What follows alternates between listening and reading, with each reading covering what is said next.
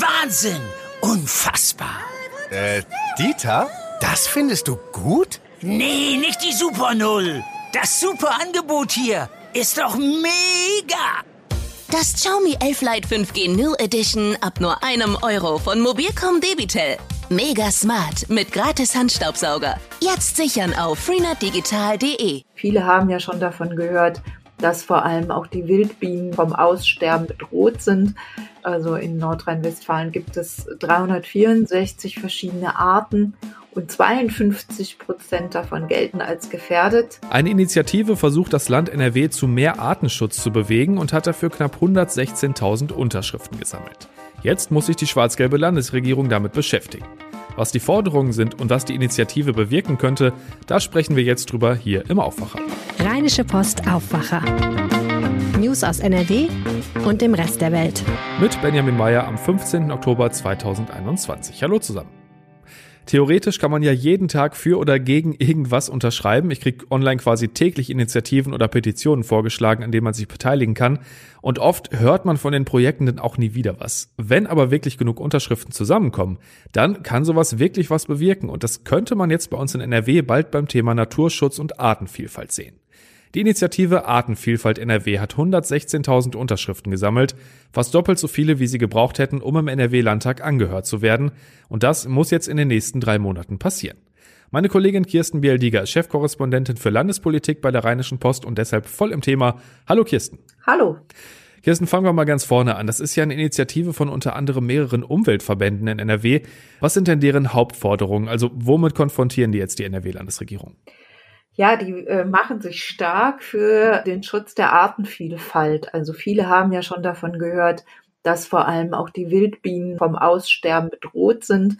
Also in Nordrhein-Westfalen gibt es 364 verschiedene Arten und 52 Prozent davon gelten als gefährdet.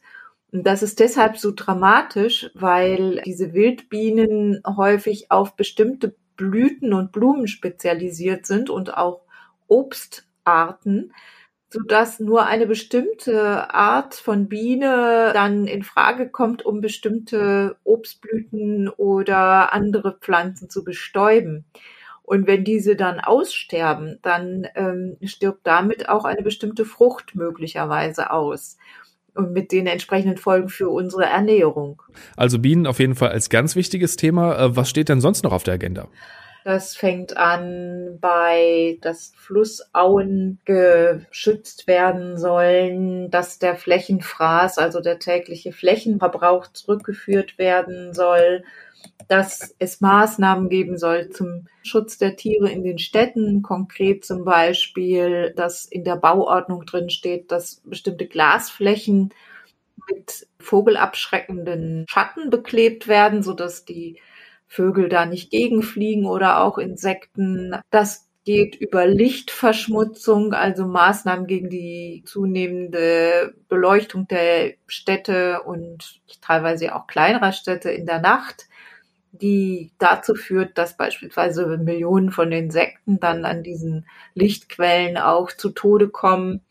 Also es, ist, es geht bis hin dazu, dass es Biotopverbünde geben muss, also nicht nur vereinzelte geschützte Bereiche, sondern dass es in Nordrhein-Westfalen einen zusammenhängenden Biotopverbund geben soll, was ja einen riesigen Unterschied macht für diese Arten. Denn wenn sie alle auf bestimmte kleinere Flächen beschränkt sind, kann man sich ja vorstellen, dass die Überlebenschancen ähm, niedriger sind, als wenn es wirklich einen übergangslosen großen Bereich gibt, in dem die Arten geschützt sind.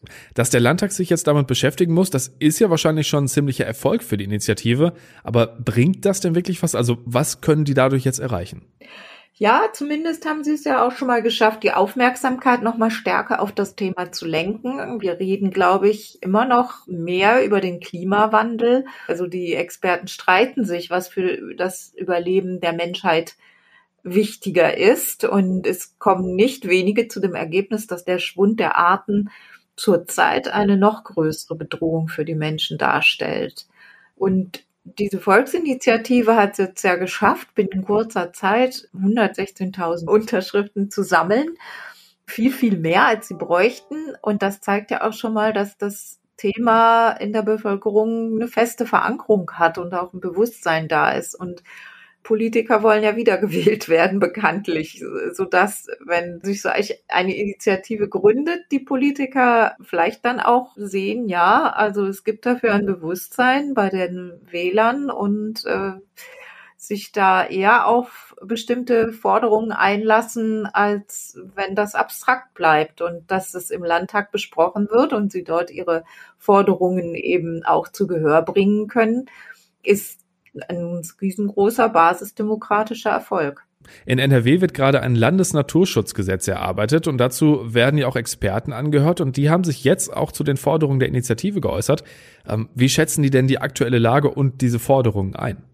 Ja, das war ganz interessant. Ich habe mich vor allem auch äh, konzentriert heute auf die Stellungnahmen der Wissenschaftler und die waren übereinstimmend der Meinung, dass wirklich mehr getan werden muss für die Artenvielfalt und einige von ihnen ein Professor Butschardt aus Münster, ein Umweltökologe, ging sehr scharf auch mit, mit der Landesregierung ins Gericht und sagte beispielsweise beim, beim Flächenverbrauch seien Rückschritte zu verzeichnen. Das sei äh, unverständlich, weil die wissenschaftlichen Erkenntnisse alle da seien und es sei sehr wichtig, dass der Flächenverbrauch gerade in Nordrhein-Westfalen, das ja sehr stark besiedelt ist, gestoppt wird. Und er sagt, das ist unverständlich, dass da eben die Maßnahmen, die die rot-grüne Vorgänger Regierung getroffen hatte, jetzt wieder rückgängig gemacht werden sollen. weiteres Beispiel ist, ähm, dass es an den Gewässern, an den Flüssen möglichst fünf Meter breite Streifen geben soll, damit kein Düngeeintrag passiert, also dass dort dann eben nicht gedüngt werden darf oder keine Pestizide benutzt werden dürfen, damit das nicht in die Gewässer kommt und damit dann breit verteilt wird.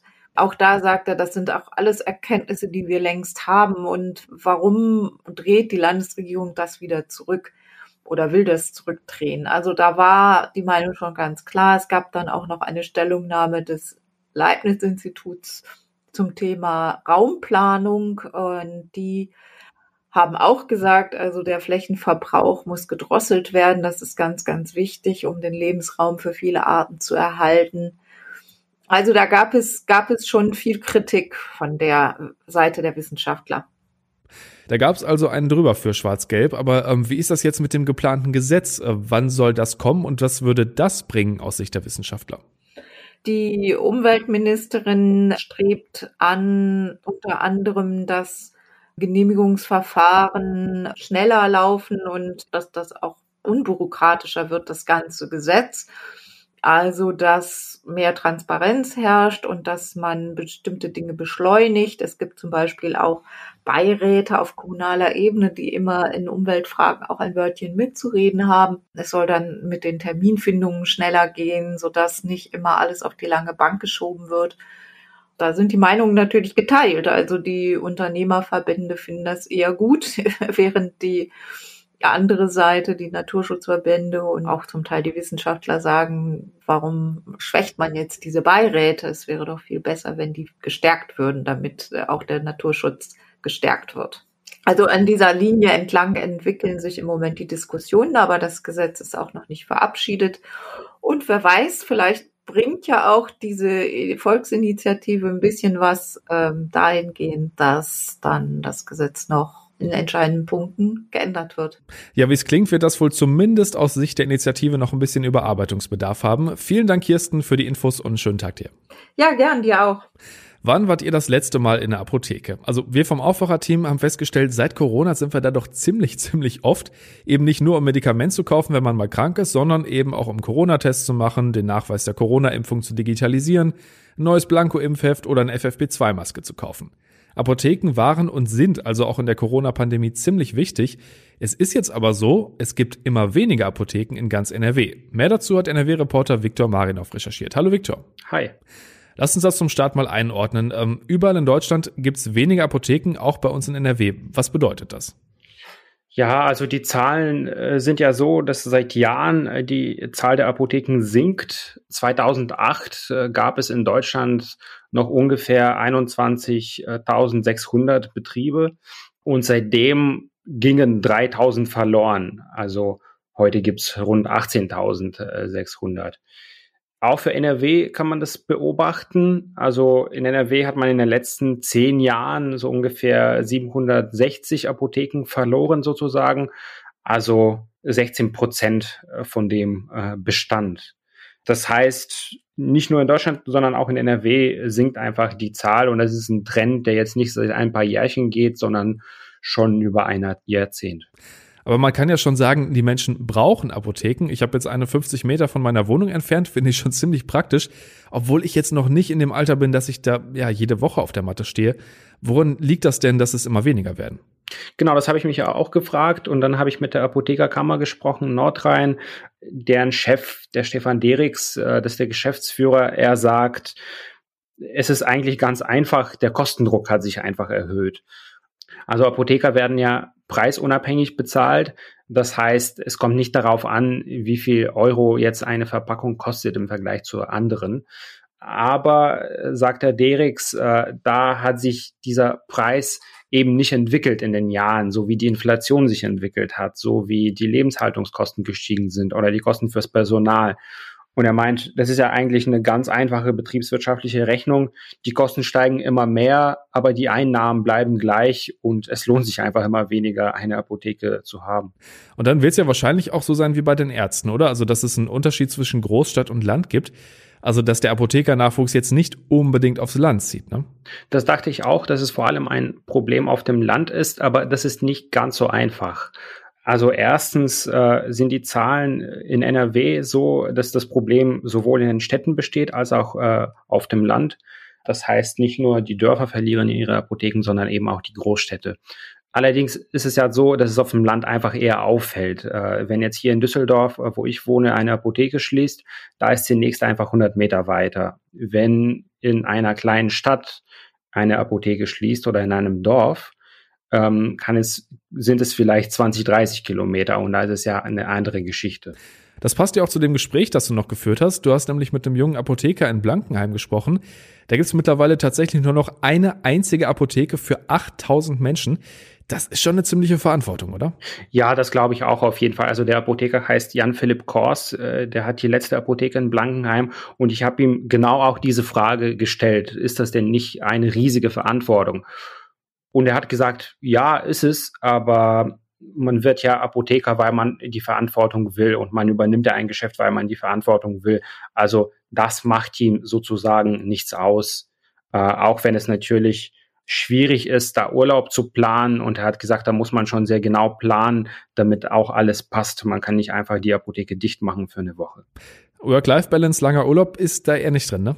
Also mit Jan-Philipp Kors habe ich darüber jetzt nicht genau gesprochen, aber die Apothekerkammer sagt zum Beispiel, dass das schon auch ähm, ein Grund ist, warum immer mehr Apotheken dicht machen. Äh, dass junge Menschen eben weniger gern als vielleicht vor 30, 40 Jahren ein Geschäft übernehmen, weil sie eben ähm, die Freizeit eher im Einklang mit dem Beruf bringen wollen und der Job einfach nicht alles ist. Blankenheim ist jetzt eben nicht Düsseldorf oder Köln. Ähm, wie empfindet der Jan-Philipp Kors das denn? Ich glaube, der findet das ganz gut. Also der kommt aus der Eifel. Ähm, insofern kennt er die Region, er kennt die Menschen. Auch mit ihm habe ich über dieses Thema äh, gesprochen. Ist es ein Problem auf dem Land, äh, wenn es weniger Apotheken gibt? Da sagt er auch ganz klar, ja, natürlich ist es ein Problem, aber man muss halt einfach schauen, dass alles passt, wenn jemand eine Apotheke übernimmt und derjenige, der unbedingt in Köln leben will, den kann man auch einfach nicht mit der, also selbst mit der schönsten Apotheke kann man ihn nicht überzeugen, in die Eifel zu ziehen, wenn er keine Lust auf die Region hat. Es gibt immer weniger Apotheken in NRW und in ganz Deutschland und darüber haben wir mit NRW-Reporter Viktor Marinov gesprochen. Vielen Dank. Danke dir. Und wir schauen jetzt in die Landeshauptstadt. Was da gerade wichtig ist, wissen die Kolleginnen und Kollegen von Antenne Düsseldorf. Hallo. Hallo, wir sprechen heute über die neuen angekündigten Maßnahmen für die Altstadt. Dann beginnt heute der Christopher Street Day in Düsseldorf und dann freuen wir uns noch über den Heimsieg der DEG. Mit verschiedenen Maßnahmen will die Stadt jetzt für mehr Sicherheit und Sauberkeit in der erweiterten Altstadt sorgen. Erste bereits umgesetzte Schritte sind unter anderem die stärkere Präsenz der OSD-Kräfte durch mehr Mitarbeiterinnen und Mitarbeiter. Ab dem jetzt kommenden Wochenende wird außerdem die Dreieckswiese am Mannesmannufer mit sechs Lichtmasten beleuchtet, um es, so Keller, den Gruppen, die sich dort oft versammeln und für Schwierigkeiten sorgen, ungemütlicher zu machen. Die Stadt will auch das Thema E-Scooter angehen. Sie stellt den verkehrspolitischen Nutzen in Frage und hat angekündigt, dass die E-Scooter-Flotte im Stadtgebiet halbiert werden soll. Alle angekündigten Maßnahmen der Stadt haben wir aufgeschrieben im Themenbereich auf unserer Homepage antennedüsseldorf.de. Ab heute weht wieder die Regenbogenflagge am Rathaus. Unter dem Motto Solidarität hat viele Farben beginnt heute der Christopher Street Day in Düsseldorf. Auch in diesem Jahr wieder mit Straßenfest, Demo, Gottesdienst und Party. Tanja Marschall hat mehr Infos.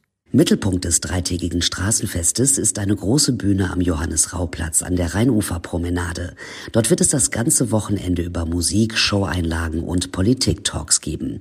Mit dabei sind unter anderem die KG Regenbogen oder auch Roman Lob, der Deutschland vor einigen Jahren beim Eurovision Song Contest vertreten hat. Außerdem werden viele Vereine und Initiativen aus der Community der Lesben, Schwulen und Transmenschen mit Infoständen dabei sein. Am Samstag führt dann die jährliche Demo von der Bahn Bahnstraße bis zum Johannes-Rau-Platz. Die DEG hat sich nach zwei Niederlagen zurückgemeldet und den erhofften Dreier eingefahren. Am Abend gewann das Team im heimischen Dom gegen Bremerhaven mit 5 zu 2. Lediglich im ersten Drittel taten sich die Rot-Gelben dabei etwas schwerer. Nach dem Ausgleichstreffer zum 1 zu 1 kurz vor der ersten Drittelpause kam die DEG aber immer besser ins Spiel und gewann am Ende auch verdientermaßen, fand Stürmer Daniel Fischbuch. Definitiv. Ich denke mal, dass wir weit über 60 Minuten heute die druckvollere, bessere Mannschaft waren und uns damit einen Sieg verdient haben. Ja. In der Woche mit einem Dreier zu starten ist natürlich schön. Jetzt müssen wir schauen, dass wir am Samstag das gegen Iserlohn wieder wiederholen. Die Tore für die DEG erzielten Svensson, Fischbuch, Bartha und zweimal McAuley. Damit liegt die DEG aktuell auf Tabellenplatz 6. Am Sonntag geht es mit einem Auswärtsspiel in Iserlohn weiter. Und soweit der Überblick aus Düsseldorf. Mehr Nachrichten gibt es auch immer um halb bei uns im Radio und rund um die Uhr auf unserer Homepage antennedüsseldorf.de. Vielen Dank. Und das könnte heute noch spannend werden. In Münster geht es ab heute um die Neuaufstellung von CDU und CSU beim dreitägigen Deutschlandtag der Jungen Union. Das ist das erste große öffentliche Treffen von CDU-CSU nach der Wahlniederlage und genau die soll da auch aufgearbeitet werden. Mit dabei sind unter anderem auch Armin Laschet, Jens Spahn und Friedrich Merz. Markus Söder von der CSU hat seine Teilnahme wieder abgesagt und dafür gab es dann auch direkt Kritik von junge Union-Chef Tillmann Kuban. Und kurz vom Wochenende haben wir auch wieder unseren Kulturtipp für euch von Kulturredakteur Lothar Schröder. In der kommenden Woche startet die Frankfurter Buchmesse, das ist die weltgrößte Büchershow, wenn auch in einem etwas kleineren Format mit 1700 Ausstellern aus gut 70 Ländern. Und die Besucher dürfen diesmal an drei Tagen dabei sein. Allerdings muss man sich online anmelden und natürlich gilt die 2G-Regel. Wir geben ein paar Geheimtipps in unserem Kulturtipp, wo man Autorinnen und Autoren, vor allem die Prominenten, sehen kann, wo man essen gehen kann und was sich außerdem in Frankfurt für einen Tagestrip noch zu besuchen lohnt. Nicht dabei, aber alle reden über seinen neuen Roman ist Jonathan Franzen, der mit Crossroads den ersten Teil einer großen Trilogie vorlegt. Allein der erste Teil ist über 800 Seiten stark. Und für alle, die das Buch noch nicht haben, möchte ich zumindest als Leseanreiz den ersten wirklich tollen, grandiosen Satz aus dem Buch vorlesen. Der von kahlen Eichen und Ulmen durchbrochene Himmel, an dem zwei Frontensysteme die grauen Köpfe zusammensteckten, um New Prospect weiße Weihnachten zu bescheren, war voll feuchter Verheißung, als Russ Hildebrand wie jeden Morgen in seinem Plymouth Fury Kombi zu den Bettlägerigen und Senilen der Gemeinde fuhr. Jonathan Franzen lesen, selbst schuld, wer es unterlässt. Und zum Schluss der Blick aufs Wetter. Das startet heute wieder mit vielen Wolken und im Laufe des Vormittags auch immer wieder mit Regen bei Höchstwerten von 13 bis 15 Grad. Später dann auch ein paar Auflockerungen und davon kriegen wir dann am Samstag sogar ein bisschen mehr. 11 bis 14 Grad ein kleines bisschen frischer. Und das war der Aufwacher am 15. Oktober 2021. Danke fürs Zuhören und bis dann. Ciao. Mehr Nachrichten aus NRW gibt's jederzeit auf RP Online. rp-online.de